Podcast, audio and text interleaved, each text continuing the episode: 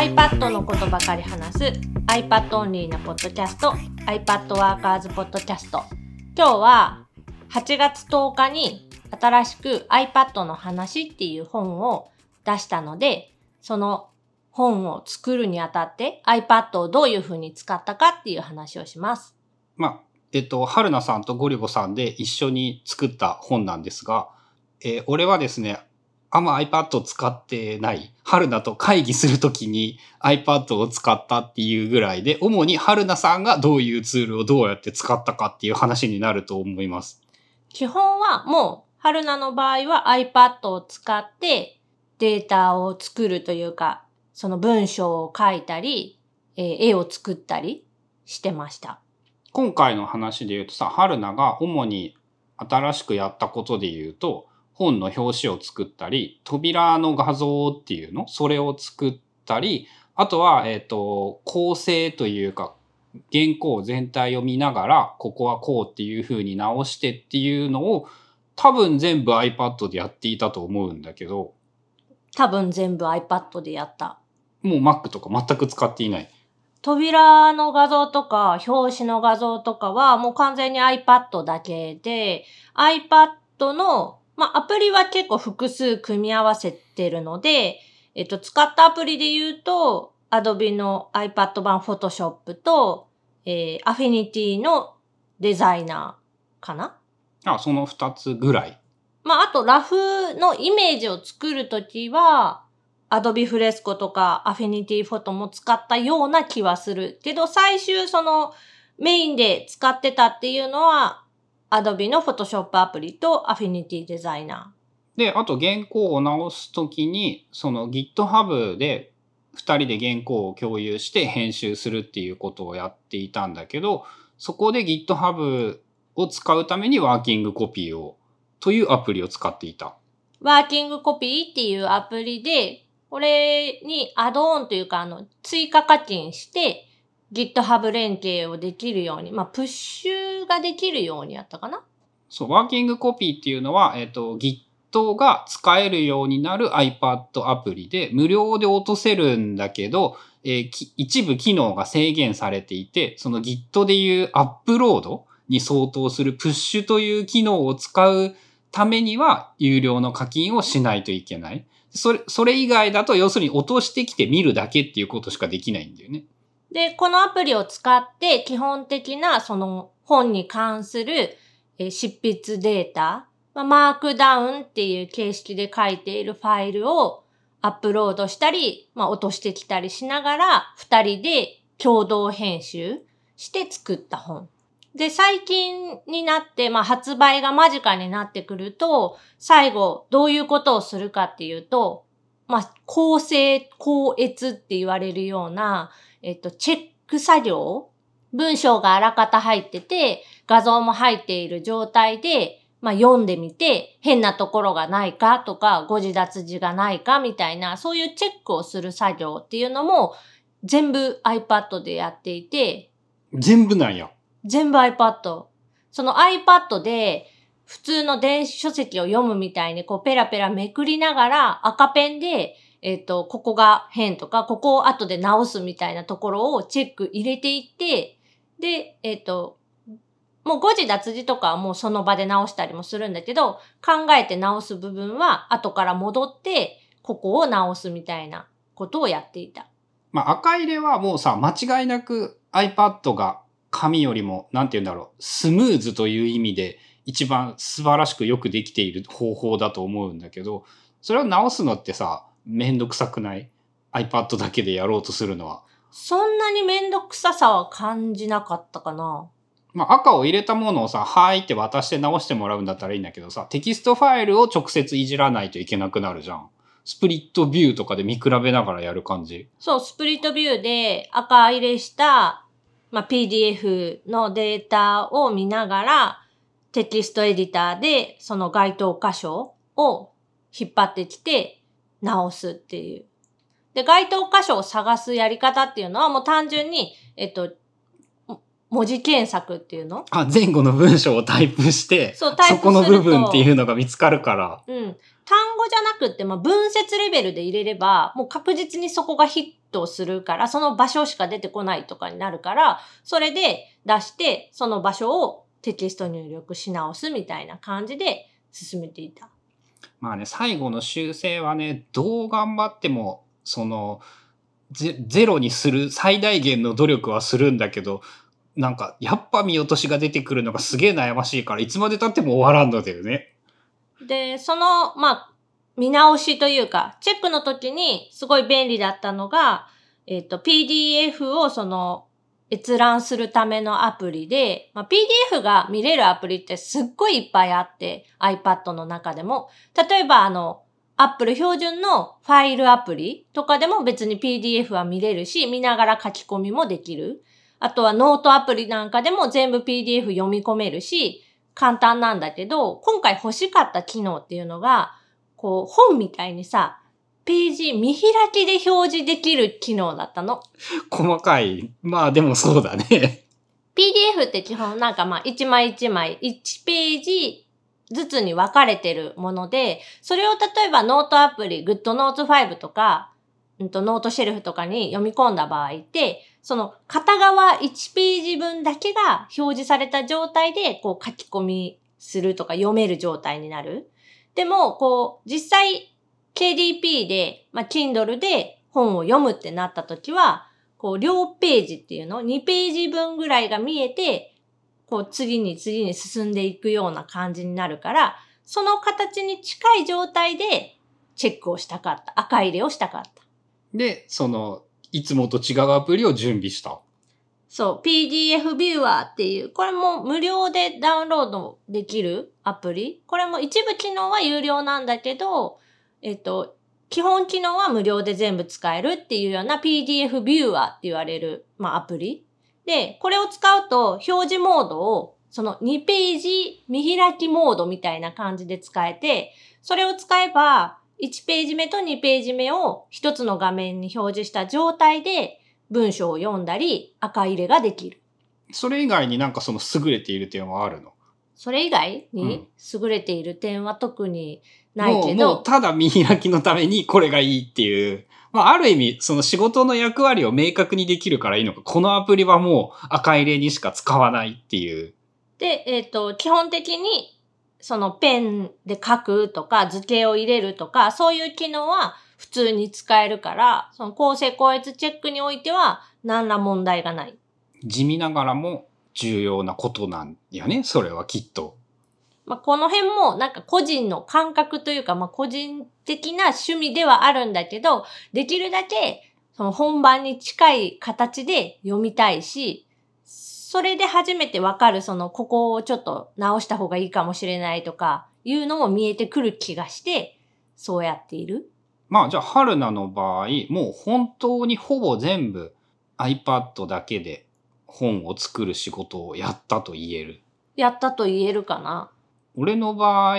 打ち合わせの会議の際に iPad を持って話をするけれども、ほぼ全部原稿は Mac の VS コードで書いて、そこの Git でやって、もう多分 VS コード以外ほぼ何も使っていない。まあ、その原因の一つがさ、キーボードの問題ってあるくない？まあ、入力、VS コードが重要。あ結 VS 構。コードが重要。Git と一体化していて、そのプラグインで、今回ね、テキストリントっていう、その文章構成というか、まあ、なんかこういうのを直しましょう、間違えないようにしましょう系のツールを入れていたりして、それもやっぱ選択肢が多いとか自由度が高いってなると、まだまだ iPad ではなんていうの、不得意な部分が結構多くって、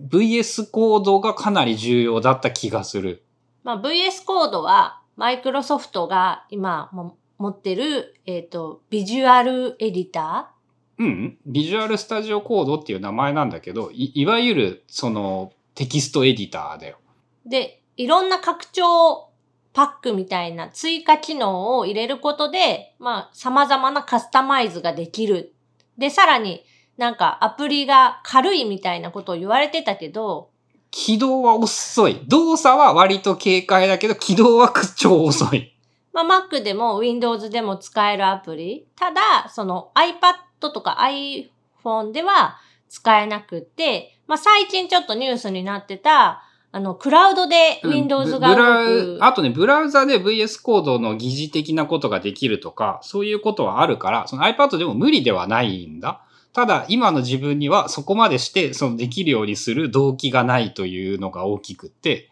まあね、そういう部分で言うと VS コード使いたい人はちょっと iPad だけでは難しいかなって感じはするけど、まあ少なくとも春菜の使い方で言えば、その文章を執筆する、えー、画像を作る、で、その文章の修正とかをするっていう作業はすべて iPad で完結できた。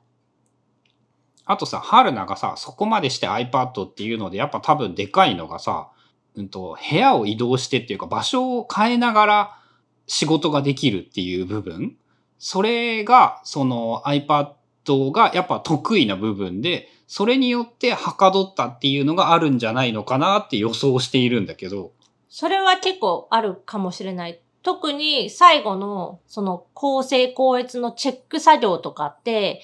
iPad を、まあ、手に持った状態で、まあ、iPad と Apple Pencil だけを手に持った状態で、リビングのソファーとかに座りながら、まあ、半分寝っ転がりながらなんだけど、しながらチェックしてたりしてたから、今シーズン特に思うのがさ、やっぱ、その、8時間机に向かうのってさ、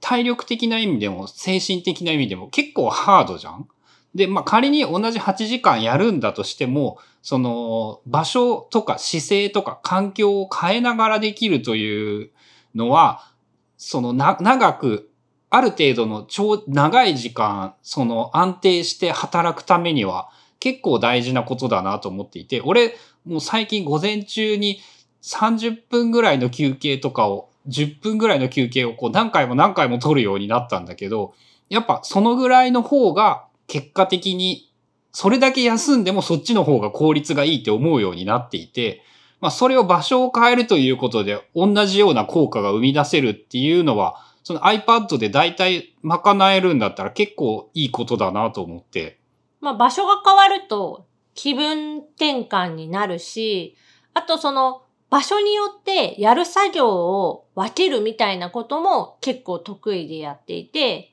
ああ、脳のスイッチ変わりやすくなるね、多分それは。例えば、まあそのリビングのソファーでの話なんだけど、そこでめっちゃがっつり座ってタイピングして文字を入力するっていうのは、やっぱその姿勢的に難しい。テーブルもローテーブルで低いし、ソファーってこう、ふかふかというか、ちょっと深く沈んじゃうから。で、その場合にどういう風な使い方をするかっていうと、もしテキスト入力するときはもう基本音声入力のみ。で、あとはその iPad をマジックキーボードとかから取り外して、手に持った状態で手書きでできる何か作業をする。そういうのがメインになったりとか。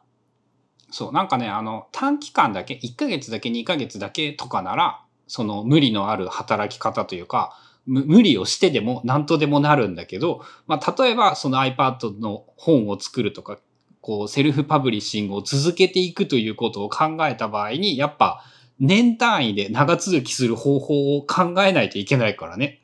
だ無理なく進められることと、あとその無理なくさらに快適に進められることっていうのが割と共存できるのが iPad なのかなっていう。まあ、それで春菜の場合、特にその手書き関連のことをよく使って、普通にそれが、なんて言うんだろう、重要なことだから余計、余計というか相性がいいよね。だからアイディアを考える、何かを考えるときって、正直その仕事部屋のちゃんとした机と椅子に座ってるときよりも、リビングのソファーでぐでーってやってるときの方が思いつくっていうか考えられる体質になりつつある。まあ、多分普通そうなんじゃない？アイディアってなんかね、一人の時にしか生まれないみたいなことをね、最近読んでね、あ、本当そうだなと思って、あの、仕事部屋だとさ、俺がいるじゃん？真の意味での一人ではなくなるからさ、そこ、そういうのもなんかあるような気がするよ。まあ普段は背中合わせで、こう音とかもその午前中の仕事時間中って言われる時間は、あの、音楽を楽しむのもそれぞれ、もし聞くとしてもヘッドホンとかイヤホンで聞くっていうのがルールにはなっているから、まあそこまで一緒に仕事をしてる感みたいなのはないけど、同じ空間にはいるからね。うん。その多分、なんかね、お風呂で思いつきやすい、散歩で思いつきやすいだとか、そのね、なんかちょっと詳しい内容は忘れたんだけど、一人の時にしかアイディアというものは思いつかないものだって言われて、ああ、そその通りだなっていうのはすごい思うんだよね。まあ脳みその働き的になんかあるのかな？そのね、外部の刺激が自分しかないというか、な、なんて言うんだろう、そういうようなものがなんかあるっぽい。まあでも今回本当に本を作るにあたって iPad があってやっぱ良かったなっていうのはすごく感じた。まあね、iPad の本を書いている人が iPad 全然使ってないではただの嘘になってしまうからね。で、実際にほとんどは iPad だったっていうのは、その本当だしね。まあそういう感じで、えー、今回も二人で作った本、iPad の話っていう本が8月10日から Kindle で販売になります。Kindle Unlimited 対象の本なので、アンリミに入っている人は、アンリミで読んでもらえると嬉しいです。もちろん普通に買ってくれても、あの、ありがたいです。で、今回の本も前回の iPad Workers っていう名前の本と同じような感じで、えっと、テキストベースっていうのよくあるその iPad の本っていう iPad のスクリーンショットの画面がいっぱいこう並んでて、ここを押すとこういうことができて、こういうことができるみたいなものは、えっと、限りなく少ない本になってます。読み物だよね。そう、自分が欲しかったのが iPad の読み物で、なんでこういうことを考えて使っているのか、まあ、iPad を使っているのかみたいな、そういう話が読みたい、聞きたい。でもそういうコンテンツが限りなくないっていうので、じゃあ自分で作ろうってなったのが、まあ、前回の本だったり、今回の iPad の話っていう本になってます。iPad の話っていうのにすればさ、なんかあの写真がいっぱい載ってるものっていうのをイメージされなさそうだからいいかもしれんよね。まあそういうこともあって名前をつけてたりとかはするかな。だから、まあその、how to を期待してえっ、ー、と、読むと、ちょっと期待外れになっちゃうかもしれない。もうちょっと根本的な即効性のあるものっていうよりはもっと長い目で見て効果が出るものっていうやつだよね。まあその本を読んで自分で考えてほしいみたいな本になってるかな。その How to の部分って結局どういう人がどういう場面で使うかによって全く使い方変わってきちゃうからそこが自分で考えられる工夫ができるようにまあそのヒントになることをいっぱい詰めた本って感じです。ということで今日は新しく出す、まあ、iPad の話という本の作り方とか、まあ、その本についての紹介でした。番組への感想やリクエストなどは、シャープ iPadWorkers のハッシュタグをつけてツイートしてください。それではまた来週 iPadWorkers ポッドキャストでした。Mm-hmm.